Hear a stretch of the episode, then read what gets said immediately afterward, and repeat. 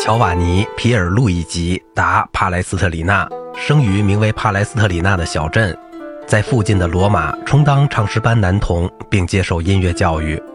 他在那儿充当教堂乐手七年之后，于1551年成为圣彼得大教堂的茱莉亚小教堂的唱诗班指挥。他把自己的第一本弥撒曲集献给了恩主教皇尤利乌斯三世。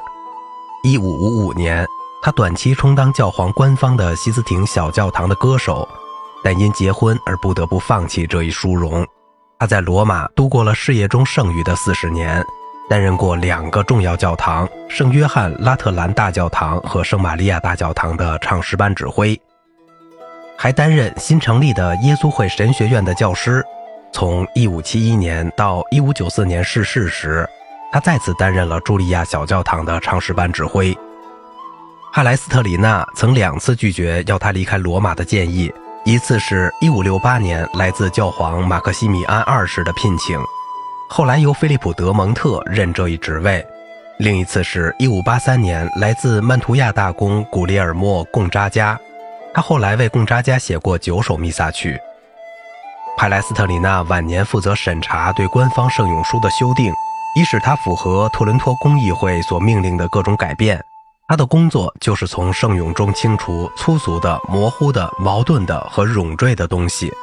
按照教皇格里高利十三世的说法，这些东西都是由于作曲家、抄谱员和印刷工人的笨拙、疏忽，甚至邪恶所造成的。这一工作在帕莱斯特里纳生前并未完成，而是由其他人来续成。圣结经的美第奇版在一六一四年出版。它一直沿用到一九零八年梵蒂冈版由法国索莱姆修道院的僧侣出版时为止。帕莱斯特里纳的绝大部分作品都是宗教性的，他写过一百零四首弥撒曲，大约二百五十首经文歌，许多其他的宗教礼仪作品，以及约五十首意大利语歌词的宗教牧歌。他的世俗牧歌约一百首，在技巧上是娴熟的，但趋于保守。即使是这样，帕莱斯特里纳后来还是承认，为爱情诗歌写音乐是羞愧和伤心的。帕莱斯特里纳被称为音乐的王子，他的作品是绝对完美的宗教风格。他比其他作曲家强的地方是，他完全掌握了反宗教改革的严肃和保守的本质。他死后不久，人们就普遍谈论帕莱斯特里纳风格了，把这当成辅调宗教音乐的一个标准。的确。讲授对位方法的各种书籍中，从约翰·约瑟夫·福克斯的《艺术金良》到近代的教科书，目的都在于引导青年作曲家重建这种风格。帕莱斯特里纳研究了著名的法弗兰德作曲家的作品，并完全掌握了他们的技巧。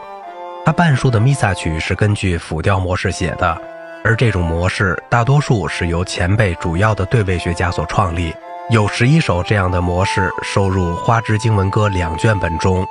由雅克·莫代尔纳出版于1532年和1538年。帕莱斯特里纳为少数弥撒曲使用了老式的定旋律方法，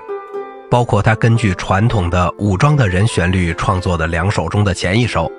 但是他一般喜欢用所有声部来解释圣咏，而不限于用男高音声部，让人想起更古老的法弗兰德传统的其他作品。有弥撒曲追忆全部写成二重卡农，还有他一五七零年的弥撒曲充满我的脸，系统的介绍了每一个音程上的卡农，从八度下行至同度，在最后的高阳经中以一段二重卡农结束。在帕莱斯特里纳晚期的弥撒曲中也出现卡农，虽然很少像这两首贯彻的如此严格。帕莱斯特里纳最大的一组弥撒曲是模仿弥撒曲。很多来自其他作曲家的辅调作品，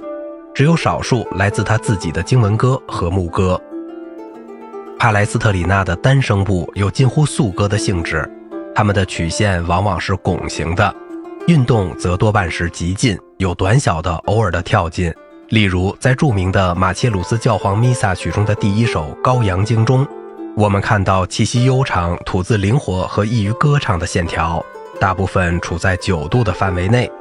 少数大三度的跳进，由于返回跳进音程以内的一个音而有所缓和。重复音很少见，而且节奏单位在长度上有变化。线条的流畅同对自然调式的忠实相匹配。帕莱斯特里纳刻意的避免变化音体系，甚至在他的世俗牧歌里也是如此。在他的宗教音乐，尤其是弥撒曲中，就更是如此了。他只承认尾音常规所要求的必要的半音变化。帕莱斯特里纳对位法的许多细节都符合扎里诺在其和声规范中所传播的维拉尔特学派的教导。音乐几乎完全写成二二拍子的，在原来的版本中，它包括了每一个全音符的下拍和上拍，独立的线条可以在每一拍的完整的三和弦中相遇。这种常规在采用留音时被打破，在留音中，在上拍时一个声部与其他声部是协和的。但是在下拍时，一个以上的其他声部形成不协和音程与它相对，而且沿溜音声部下行一级解决。这种紧张和松弛的交替，下拍强烈的不协和同上拍甜美的协和的交替，多用于重音音节的反复出现，赋予音乐一种钟摆式的律动。如果在运动着的声部采用极进方式，不协和音在拍子之间就可能产生。帕莱斯特里纳对于这一规则的唯一例外，就是后来所谓的骈记法。在这种方法中，一个声部从一个不协和音向下跳进三度，达到一个协和音，而不是用极进的方法。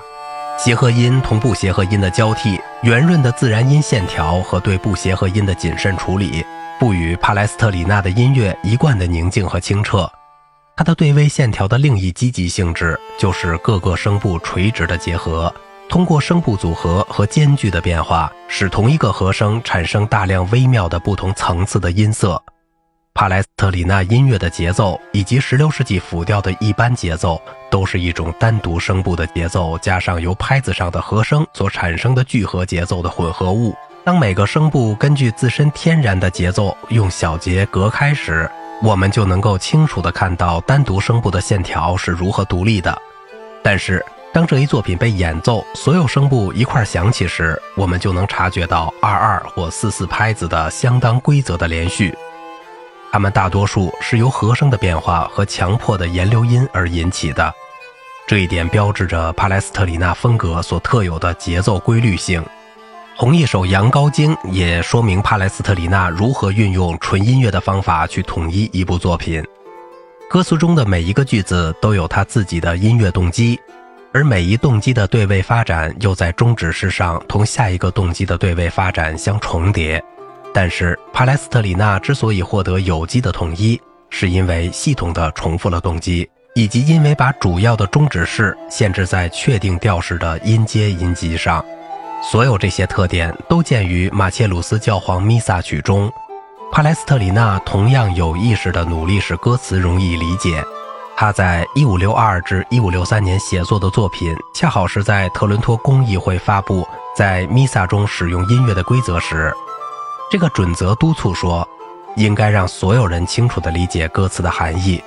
他十分注意对歌词的配乐，这明显地表现在信经中。在信经中，各个声部对一个特定的句子是同时发音的，而不是像模仿复调那样用交错的方法。为了达到变化的目的。帕莱斯特里纳把六声部的唱诗班分成各种小组，每一小组都有特殊的音色，并把完整的六声部保留给特别激动人心和特别有意义的歌词。帕莱斯特里纳也通过节奏的方法来避免单调，就像在《羊羔经》中所描述的那样，每一个声部的重音都落在小节的不同拍子上，重读重音则可能发生在任何一拍上。而且只有在终止式之后，才能恢复弱拍和强拍的正常交替。在西方音乐史中，阿莱斯特里纳的风格是第一个为后世有意识地作为一种范本而加以保留、分离和模仿的风格。当17世纪的音乐家们谈论古风格或严肃风格时，他们心目中的恰恰就是这种风格。好了，今天的节目就到这里了，我是小明哥，感谢您的耐心陪伴。